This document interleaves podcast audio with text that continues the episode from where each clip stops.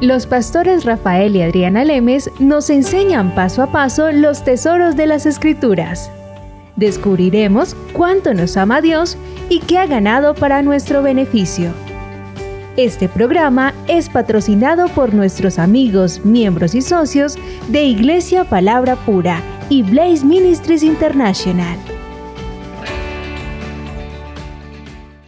Bueno, seguimos con nuestro programa acerca de la resurrección de Cristo, un tema importantísimo porque sin la resurrección de Cristo no habría justificación del hombre, o sea, no habría quitada de pecados, no habría limpieza de pecados, no habría conexión directa del hombre con Dios sin intermedio de un sacerdote, sino que si estuviera el pecado, yo necesitaría los sacerdotes, el sumo sacerdote que se entrara al lugar santísimo para que llevaran por mí la ofrenda a Dios, porque yo no puedo y el sacerdote tendría primero que sacrificar animales por los pecados de él mismo y después por los del pueblo. Y así entonces nos comunicaríamos con Dios y cuando él saliera diríamos, ¿qué nos mandó decir Dios? Porque no teníamos acceso.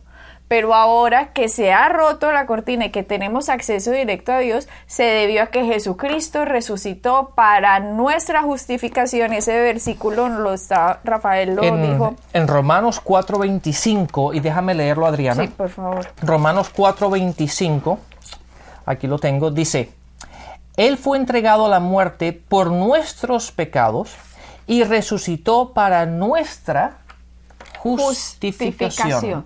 Entonces la resurrección, Adriana, es lo que nos permite ser justificados delante de Dios. La resurrección es lo que nos da el poder hoy de caminar en victoria. O sea, la justificación me da entrada directa al Padre por medio del sumo sacerdote. Pero ¿saben qué? El sumo sacerdote ahora, ¿quién es? Jesucristo. La palabra en hebreo nos muestra que Él fue hecho sumo sacerdote por nosotros. Creo que es Hebreos 7.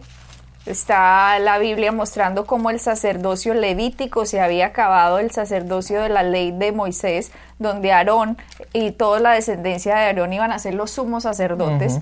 Y ahora en Hebreos, ¿tú tienes Hebreos 7 ahí? El versículo 7, déjeme buscar el versículo exacto. y en Hebreos 7 nos está diciendo la Biblia que ahora tenemos un sumo sacerdote que es Jesucristo. Dice Hebreos 7:11, si pues la perfección fuera por el sacerdocio levítico, ¿qué necesidad habría aún de que se levantase otro sacerdote según el orden de Melquisedec y no que fuese llamado según el orden de Aarón? Porque cambiado el sacerdocio necesario, es necesario que haya también cambio de la ley, y aquel de quien se dice esto es, bueno, esto yo creo que ustedes dirán que está hablando la ley, Moisés, Aarón, el sacerdocio levítico. En este Hebreo 7 nos está mostrando que ahora tenemos un sumo sacerdote que es Jesucristo. Nos está mostrando cómo el sacerdocio levítico y el de Aarón, que fue lo que acabé de leer, ese sacerdocio ha sido ahora terminado porque ahora entró una nueva era en que el hombre va a ser tratado de otra forma con Dios o Dios va a tratar ahora al hombre basado en otras reglas.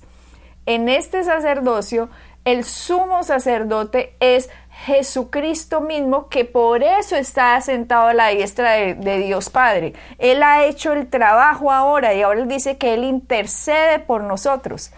La labor del sumo sacerdote en el Antiguo Testamento era interceder por el pueblo de Israel y el sumo sacerdote podía entrar una sola vez al lugar santísimo, primero, como les decía, habiendo ofrecido sacrificios por sus pecados y por los del pueblo. Pero ahora Cristo entró al templo en el mismo cielo, delante del mismo Dios, y no llevando la sangre de un animal, sino llevando la sangre de él mismo diciendo, aquí está la sangre por la cual el hombre ahora ha podido ser justificado.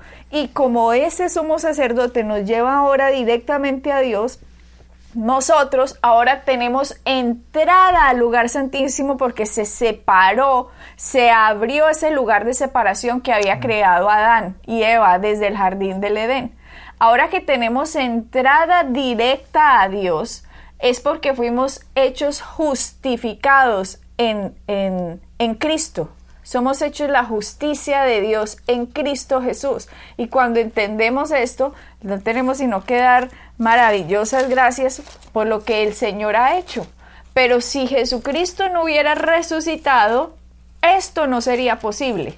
Si Jesucristo no hubiera resucitado, todavía, como dice Pablo en Corintios, si Cristo no resucitó, entonces todavía estamos en nuestros pecados. Si Jesucristo no, resucitó, estamos muertos en delitos y pecados. ¿Por qué? Porque necesitamos de algo para acercarnos a Dios. Y es por eso lo que Jesucristo hizo ahora es completamente maravilloso y tenemos ahora entrada a Dios sin necesidad de un sacerdote, un pastor, un apóstol, un profeta, un evangelista o un maestro que se pare en la mitad para que interceda por mí. No, esas oficinas están puestas para ayudarlos a ustedes a que entiendan quién es Dios, a que entiendan quién es Cristo en ustedes cuando nacieron de nuevo. No están para que sean intermediarios entre ustedes y Dios mismo. El único intermediario dado hoy a los hombres se llama Jesucristo.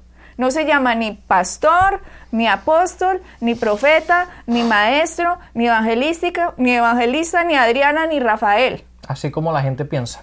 Sí, muchos piensan eso. Es que necesito de ellos para que ellos sean los intermediarios, para que, porque Dios de pronto a ellos sí le responde y a mí no, porque como ellos sí son más buenos y yo no he sido tan bueno, de pronto Dios a ellos sí les va a responder las oraciones. ¿Saben qué es eso? Eso es falta de conocimiento y por eso necesitan entender el valor que Dios les da a ustedes, que me ven, que me oyen, el valor que ustedes tienen para Dios en el momento que recibieron a Cristo. Ustedes fueron limpios de sus pecados, no solo pasados, presentes, sino futuros, de lo que ni siquiera han hecho. Y ese conocimiento a ustedes lo que les hace es portarse mejor, darle gracias a Dios, les da como fruto la santificación. Pero mientras tanto lo que les da es una actitud de agradecimiento, de entrar, gracias Dios por lo que has hecho por mí, gracias por tu inmenso amor, gracias por tu inmensa paciencia, gracias por esa larga paciencia que tuviste conmigo cuando yo no entendía y aún así seguías ahí. Cada día, cada día son nuevas tus misericordias, un nuevo día para que yo entienda lo que has hecho por mí. Sí, Adriana, y eso que acaba de decir es tan importante porque la gente tiende a depender de otra persona. Y eso básicamente es, debido a lo que estábamos hablando anteriormente, que la gente en vez de caminar por fe, camina por vista. se camina en su relación con Dios basado en cómo ellos se sienten, no basado en lo que dice la palabra. Un versículo que, que hemos enseñado muchísimo en estos dos años o así. En 2 Corintios 5:21 dice, el que no conoció pecado, por nosotros hizo pecado, para que nosotros fuésemos hechos justicia de Dios en él. Tú fuiste hecho justo. Independientemente de cómo tú te sientas, cómo tú te veas, lo que tú pienses, lo que pase alrededor. Entonces ahí es cuando tú ustedes que nos están oyendo, tienes que actuar, tienes que caminar basado en lo que dice la palabra, aunque tú te sientas que no es así, tienes que empezar a caminar, tienes que meditar, tienes que, meditar en ello diariamente y decir, aunque las circunstancias mías hablen lo diferente, aunque yo me sienta completamente diferente, la palabra dice que yo soy hecho. No que tú vas a ser, lo cual sería progresivo, sino que eres hecho. Es un acto que Dios hace en el momento que tú recibes a Cristo, tú eres hecho. Hecho la justicia de Dios en Cristo. Exactamente. Es como si ustedes tienen un hijo y digamos que su apellido es Rodríguez. Ese hijo en el proceso de los años no se va haciendo más Rodríguez cuando nació no era, no era Rodriguito. Rodriguito y en el transcurso de los años, cuando ya llega a los 18 o 20 años que ya es mayor de edad, dice, ah, ahora sí soy Rodríguez. No, eso sería absurdo, suena, suena absurdo. Pero de esa forma es como nos acercamos a Dios. No creemos que yo he sido hecho justo. Cuando su hijo nació, él nació en su familia, por lo tanto tiene su apellido, así él no lo sepa y no pueda hablar. Desde el primer segundo que vivió, su apellido es Rodríguez y fue hecho, nació. Entonces, de esa misma forma, nosotros cuando entramos a la familia de Dios, recibimos a Cristo, somos hechos justos. somos hechos justicia de Dios y eso nos da a nosotros una posición de sacerdotes delante de Dios. Pero no solo Rafael y Adriana, nosotros nos podemos mover en la oficina de maestro. Ahorita les dije apóstol, profeta, evangelista, eh, maestro, pastor, o en el orden que lo quieran poner.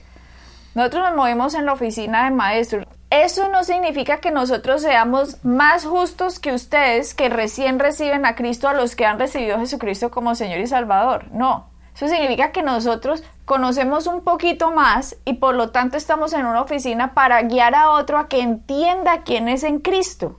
No lo, no lo estoy guiando a que dependan de mí, lo estoy guiando a que dependa de Cristo y de lo que Él hizo en la cruz. Esa es la obra de las cinco oficinas que desafortunadamente mal han hecho muchísimos y han hecho que dependan de ellos y que les tengan miedo a ellos y les han dado por la cabeza y los han amedrantado y los han hecho puesto en temor y no han entendido y les han dicho que Dios los está maldiciendo, que Dios los está castigando, cuando ese no es el Evangelio. El Evangelio son las buenas noticias de lo que Cristo hizo. Estamos en una dispensación en que es, va desde la resurrección de Cristo hasta que Él venga por segunda vez.